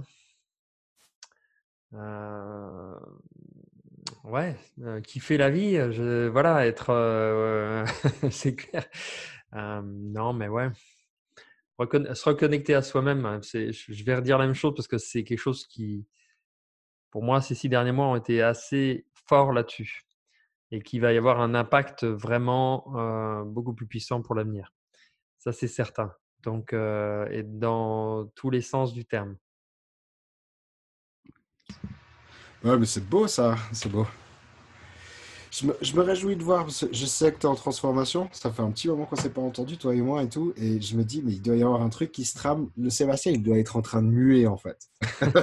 Exactement. et j'ai vraiment hâte parce qu'on on, s'est recroisés là pendant ces derniers événements qui avaient lieu à, à Paris en décembre. Et ouais, j'ai senti une énergie bien différente chez toi et tout. Je me réjouis de voir un petit peu ce que ça va donner. Vraiment. Rien que de toi, j'ai des frissons partout, euh, dans le haut du corps, dans les bras. Donc, je veux dire que ouais, ça va. Oui, je te crois. je te crois. Je te crois. Bien. Écoutez, moi, il y a, moi, il y a cinq, euh, cinq trucs. Cinq trucs. Le premier, c'était le voyage. J'ai enfin décidé, tu vois, après deux ans, euh, à juste réfléchir à ce voyage, à cette notion de nomade digital dans la tête, de foncer. Et euh, ben, début avril 2018, 2019, euh, j'étais parti pour euh, voyager, ne pas avoir de domicile fixe et puis de faire mon activité en nomade digital. Et euh, bien, bien que ma chérie et moi, on ne soit pas parti très très loin, je dois t'avouer que le, le, le fait, le fait d'être dans le mouvement, c'était vraiment fun. Et c'est quelque chose que je me réjouis de pouvoir continuer parce que c'est une aventure absolument exceptionnelle. J'ai eu une année 2019 plutôt dur, plutôt complexe et puis avec beaucoup moins de résultats que ce que je pensais parce que j'ai pris la grosse tête à un moment donné et je m'en suis pas rendu compte pendant six mois. Et je peux te jurer que six mois sans gagner de cash, putain, ça fait mal. Ça fait mal. Et en fait, j'ai euh, pris, pris, la, j'ai pris la grosse tête en étant trop sûr de ce que je pouvais apporter, puis de la valeur du branding que je pouvais apporter pour le public que je vise. Je suis allé, je suis allé trop fort, je suis allé trop loin. Je suis, euh, tu vois, je dirais, je me dis, on n'est que quelques acteurs sur le marché. Je me positionne comme celui qui est le plus cher, comme celui qui apporte le plus. Et puis en fait, ça n'a pas suffi. Ça n'a pas suffi du tout. J'ai pas. voilà, il y avait un truc qui était absolument pas aligné dessus. Et, euh, je, et, je, me rends compte en fait que c'est un enseignement qui m'a appris deux choses. De l'humilité euh, et de deux, en fait, de vraiment me remettre au service des autres.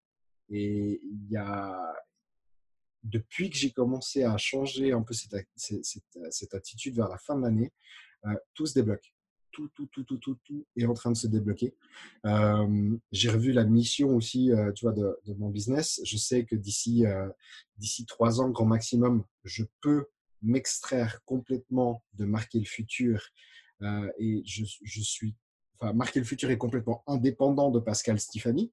Non pas parce que j'ai plus envie de travailler dedans, mais parce que je sais que ce que j'apporte en termes de connaissances, en termes de, de, savoir et en termes de valeur ajoutée, c'est beaucoup trop précieux pour que je sois un goulot d'étranglement quelque part et que si tout d'un coup je viens à disparaître, ce que je, tu vois, cette notion d'héritage, elle est là, c'est posé on en parlait, Sébastien, tu vois, on a eu l'occasion d'avoir ça et puis d'avoir cette notion de franchise, etc. Le niveau est plus bas aujourd'hui pour la, vision des trois ans. Euh, mais il y a, quand même cette notion de laisser l'héritage déjà là et puis de, s'assurer que, euh, de, que ce que j'ai pu emmagasiner, en apprendre, savoir depuis toutes ces années, au moins il est livré quelque part il est disponible quelque part. Et ça, c'est ça, c'est ça, ça c'est le plus beau cadeau qui me soit arrivé en fin d'année. C'est cette volonté, tu vois, de laisser l'héritage. Et euh, genre, je me suis rendu compte, par contre, il n'y a pas très très longtemps, que j'étais un excellent modélisateur. Mais je, en fait, tu vois, tu parlais de cette notion de, de la télépathie, de la télépathie, puis tout d'un coup, tu te rends compte en fait que tu as la capacité de le maîtriser, euh, Jean-Luc. Je me suis rendu compte en fait que j'étais un excellent modélisateur, mais que j'avais pas encore activé les boutons de je choisis, je ne choisis pas. Et maintenant que j'ai accès, que je commence à avoir accès à cette capacité-là, je sens mais un niveau de puissance dans, dans cette fin d'année qui est mais démentiel, qui est au-delà de tout ce que j'avais pu imaginer et penser. Et je me reconnecte avec, tu vois, tu parlais de cette notion, Sébastien, de se reconnecter à soi et tout. Je reconnecte en fait à cette énergie, mais tellement profonde, à ce moi euh, qui, euh, voilà, qui, qui, est et qui, qui, qui, bouge, qui est dans le mouvement. Et ça me, ça me fait kiffer. Mais les, enfin, tu sais, le, matin, je me lève, as la banane, la vraie banane, l'envie vraiment juste de tacler les choses et tout. C'est génial. Et je dois t'avouer que euh, dernière pépite cette année, c'est euh, c'est ce podcast, c'est Open Bar en fait. Parce que les rencontres, les rencontres qu'on fait, le délire qu'on a d'épisode après épisode, les, euh, les, les, challenges techniques qu'on peut avoir à gauche à droite, ce qu'on a appris sur le domaine, euh, ça me met en joie. Ça me met en joie et c'est un truc que j'avais rêvé de faire depuis des années, de la radio, tu vois. Euh, j'avais fait deux trois, euh, deux, trois petites expériences qui étaient vraiment pas bonnes à l'époque. Je pensais que j'étais un mauvais animateur et, euh, et, et, que c'était pas pour moi du tout. Et là, je me suis, je me suis relancé là-dedans. Et, et, je suis, euh, je suis dans la gratitude totale de ces, euh, de ces, de ces heures qu'on a passées ensemble, toi et moi et tous les invités qui nous ont, euh, qui nous ont rejoints durant ces, durant ces premiers épisodes parce que c'était c'était des moments extrêmement riches et j'ai hâte de pouvoir continuer l'année prochaine. Donc voilà un peu pour le bilan euh, le bilan 2019. Euh, ajoutez bien entendu à ça la relation magnifique que j'ai avec euh, avec Marion ma chérie, les moments qu'on passe ensemble, l'aventure qu'on vit en tant que nomade digital et, euh, ces moments de, complicité et de, joie partagée qu'on a. Ça vaut ça vaut beaucoup et c'est extrêmement précieux. Donc, ouais, l'année 2020 s'annonce très, très bien. Cool, félicitations, génial. À la semaine prochaine. Non, je déconne. non, Bienvenue sur Open Bar, la radio qui vous dit rien et tout du tout. Ah, c'est exactement, c'est exactement ça. Putain, c'est, c'est deux, c'est deux mecs qui sont, euh, qui sont amusés et puis qui se disent putain, on passe trop de temps au téléphone, ce serait bien de faire partager ça aux autres parce qu'il y a quand même des petites pépites d'or sympas qui passent de temps en temps. Ouais, pas souvent les pépites là. Ramenez vos pelles et vos pioches, c'est gratuit. et euh, du, du, coup, du coup, Jean-Luc, est-ce qu'on va, est-ce qu'on va te, ne plus te voir sur le monde de l'infopreneuriat l'année prochaine? Si tu te concentres en fait sur ce, sur ce business un peu plus, euh, un peu plus euh, perso, si, si, tu, si, tu, si tu couples plus le côté vie perso, vie pro ou, euh, ou est-ce qu'on risque, enfin Jean-Luc de Vacter va toujours, euh, va toujours avoir ses lives le, le mardi, euh, c'est quoi, 12h12, c'est ça? Midi 12 Oui. C'est, c'est, tu sais que c'est l'heure à laquelle Obélix a de toute façon faim. Ah bon? Oui, oui, oui. Et dans, dans, les 12, dans les 12 travaux d'Astérix, par exemple, le, deuxième ou troisième travaux, il doit aller manger en fait chez, euh, chez euh, je ne sais plus comment il s'appelle, le Germain, qui est un cuisinier en fait allemand il lui propose en fait 12 chameaux, 46 truites, euh, un éléphant, enfin tu vois, et puis tout d'un coup, il finit l'épreuve, il l'a réussi, il mange tout, c'était le but de l'épreuve. Ils sont en train de se diriger en fait sur la, la prochaine épreuve, et puis tu entends le ventre d'Obélix qui gargouille. il fait, euh, il fait, il est midi 12. et Obélix, et Astérix, je fais, mais ne me dis pas que t'as encore faim. Il fait, j'ai toujours faim à midi 12. Il vient de sortir de table, il vient genre de manger, mais une savane entière. il a faim. Voilà. Mais toi, tu, voilà, mardi, mardi, midi 12. Tout le temps, c'est quelque chose qui va continuer? Pour, pour 2020, je, je sens le, le désir de, de, changer un petit peu euh, de cours, euh, puisque j'avais plus ou moins annoncé que ce serait ma dernière année euh, d'accompagnement euh, au niveau de, de, de, leader de l'exponentiel et au niveau de tout ça. Euh, et ce que je, je pressentais ce, a l'air de se vérifier, c'est-à-dire que j'ai plus le désir aujourd'hui d'accompagner peut-être moins de personnes et d'aller me challenger avec des personnes qui sont déjà plus loin. Ce que, ce que je voudrais vérifier, euh, j'en suis convaincu, mais je voudrais le vérifier sur le terrain, c'est que les outils que j'ai mis en place et qui m'ont permis, moi, en tant que petite entreprise, d'atteindre des revenus très satisfaisants, je suis à peu près certain que ce sont des outils méta et qui peuvent tout à fait s'adapter à des plus grosses structures et à des plus grosses. Euh, enfin, j'ai déjà plusieurs clients qui sont qui ont des résultats supérieurs aux miens et donc ça commence à se vérifier. Mais je pense que ouais, je pense que l'élan que j'ai aujourd'hui, c'est d'aller euh, rencontrer des personnes qui me challenge parce qu'elles me demandent d'être encore plus pertinent, d'être plus précis, d'être euh, voilà, d'être plus, d'avoir une posture plus confiante aussi. Euh, enfin bref, d'aller ouais, d'aller me challenger un petit peu. Donc je pense que l'année 2020, ça va être quelques clients en accompagnement plus premium et à côté de ça, d'autres business et puis l'écriture d'un livre. Oui, Donc tu as déjà le titre. oui, oui. Mais tu, tu, parles de cet accompagnement. Tu, tu euh, on peut parler de quoi? Tu as ton mastermind. C'est ça que tu, c'est ça que tu aimerais lancer ou est-ce que ça prend une autre forme? Pour l'instant, en fait, j'ai, je finis l'année 2019 avec euh, une plus claire idée de avec qui j'ai envie de travailler à l'avenir, ce que j'appelle le client pulsant. Euh, et donc, du coup, avec qui j'ai vraiment envie de tisser ce lien d'échange. Et je suis justement là en train de, de réaliser une nouvelle gamme d'offres autour de ce client-là pour pouvoir le servir. Et donc, je vais retravailler le branding. Enfin, je vais resituer un petit peu mon entreprise pour utiliser tous les outils, mais adresser les personnes qui vont peut-être demander euh, que je mette un autre costume et, et, que je change euh, quelques mots de vocabulaire, auquel cas ça ne me posera aucun problème vu que je suis pas euh, identifié à ça. donc voilà, je m'en vais vers.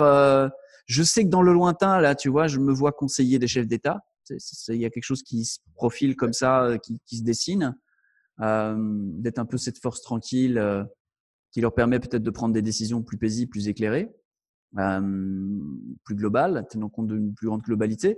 Et donc, je me dis que sur ce chemin-là, il y a forcément des individus que je vais rencontrer qui sont pour moi des sas de décompression pour m'habituer à ce que c'est que des milliardaires, pour m'habituer à ce que c'est que euh, des personnes avec qui j'ai pas forcément grandi, des personnes avec qui j'ai pas forcément euh, passé euh, tout mon temps ces six derniers mois.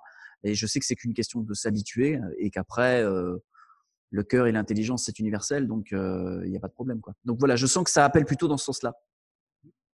C'est quelque chose d'absolument magnifique en fait chez toi, c'est que euh, comme il n'y a, a pas de rôle, ou en tout cas que le rôle en fait ne te définit pas et que tu ne te définis pas et tu ne t'attaches pas à ce rôle, à chaque fois qu'on vient chez toi, ou je sais pas, semestre après semestre, c'est un autre Jean-Luc qu'on découvre. Et c'est un peu déroutant au départ pour certains. Et ce qui est magnifique là-dedans, c'est que c'est cette surprise et ce malaise qu'on peut avoir face à cette surprise, c'est vraiment qu'un miroir qu'on a face à notre envie que rien ne change. Et, euh, et c'est vraiment quelque chose que j'admire et que je, je, ne peux que euh, clapper des deux mains. Euh, c'est une question. de tirer mon chapeau. C'est une question de survie en fait. Il y a pas de, si tu veux, il n'y a pas de mérite à ça. C'est juste une question que si je cherche à me sentir cohérent dans le regard de l'autre, je vais être une telle girouette que moi je vais être dans l'agitation perpétuelle quoi. Donc euh, en fait, je présente euh, la sincérité, mais j'ai pas besoin d'être cohérent parce que qui, va définir quelle cohérence je dois avoir Tu vois, c'est mmh la société, les autres, mes clients. C'est qui mes clients? Est-ce que c'est ceux que j'ai à cœur de servir ou bien c'est ceux que je pense devoir servir? Mmh. Est-ce que je sers mes clients ou est-ce qu'ils m'asservissent? Faut que je me laisse servir par eux. Tu vois, donc c'est tout ça en fait dont je veux plus parce que je sais qu'au bout il y a la mort et que j'ai plus envie de me faire chier en fait. C'est la vie, c'est pas fait pour, pour, faut se prendre la tête. Tu m'étonnes. Bien, bien, bien. Écoute, et euh, je sais, je sais pas combien de temps ça fait qu'on est en train de discuter. J'ai l'impression que ah oui, quand même, déjà une petite heure et demie. Ça, le temps passe vite avec vous, messieurs. Eh oui. Nous avons distordu le temps, hein, simplement. C'est ça. Pour avoir un échange intense et puissant ensemble. Est-ce qu'on aura l'occasion donc de te recroiser puis de quand même pouvoir trouver des informations sur toi l'année prochaine, Jean-Luc? Oui, sur mon site, bien sûr. Ouais. Jean-Luc de, jeanlucdevacter.com. Yes. Euh, ça sera toujours le point de, le point de, de chute. Le, point, ouais, le point de ralliement et tout. La cathédrale. Toujours sur les réseaux sociaux aussi, euh, Facebook, tout ça, ou est-ce que c'est quelque chose qu'on. Où est-ce qu'on peut le trouver finalement? Jean-Luc Devacter, la page, euh, et Jean-Luc Devacter, la chaîne YouTube. Ok. Donc, chaîne. YouTube, Facebook et le site, ça va rester, euh, ça va rester comme ça. Et euh, Excellent. voilà, on va faire évoluer juste la, la façon de communiquer. Super, super. Euh, Sébastien, Jean-Luc, est-ce que vous avez un petit dernier mot à, à- à nous dire avant que, à- avant qu'on se quitte pour cette semaine? Merci. The sound Voilà. of silence.